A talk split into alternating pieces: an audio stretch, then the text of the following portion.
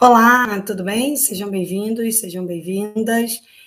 Hoje eu quero falar a respeito de mercado de trabalho. Muitas pessoas falam é, sobre remuneração, elas se preocupam a respeito da remuneração que elas vão ter, se elas serão bem remuneradas ou não. Meu nome é Tatiane Romana e eu quero falar hoje sobre carreira contábil. Bom, o que eu posso dizer para vocês a respeito de é, remuneração. O mercado vai pagar o quanto eu valho, o quanto eu acho que eu valho. Nossa, eu tenho experiência, eu trabalho muito, é, eu estudei muito. Então, o, o mercado vai, as empresas vão reconhecer.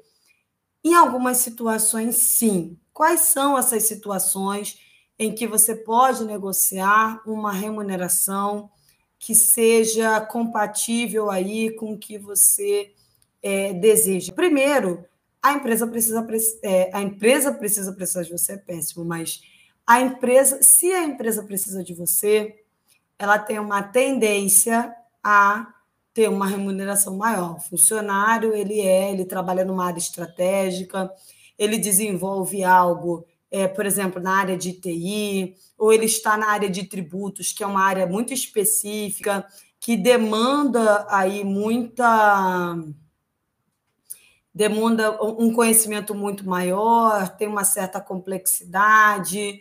Então, se a empresa precisa de você, ela vai pagar o quanto você acha que você vale. Você vai ter um poder de negociação aí maior para essa, com essa empresa.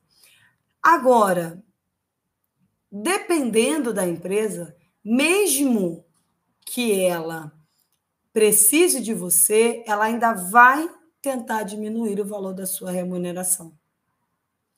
Então, é, se você quer, de início, né? De início, se você quer ser bem remunerado, se você quer ter um poder de negociação maior com a empresa, o que você precisa ter em mente é o trabalho que eu desenvolvo, o setor onde eu atuo, o cargo onde eu estou, a empresa necessita de mim. E quando eu digo necessita de mim, é necessita de uma pessoa que desenvolve a função que você desenvolve? É uma função importante? É estratégico para a empresa? Se é, ela vai tentar, a ideia é que ela retenha os talentos dela e ofereça aí uma remuneração melhor dependendo da empresa, não vai, ela vai tentar diminuir essa sua remuneração. Então, se você achar, ah, não, meu trabalho que eu desenvolvo não é importante, é fácil de buscar no mercado outra pessoa que faça a mesma coisa que eu faço, então você vai ter uma dificuldade aí de negociar remuneração, negociar salário com a empresa. Ah, mas é o que eu gosto de fazer é isso. Então procure uma empresa que de fato valorize o seu trabalho. Então você tem dois caminhos aí. Ou você escolhe uma área que é necessária, que a empresa entende como estratégica, que ela valoriza, que ela vai perceber valor, que ela vai querer reter você como talento da empresa.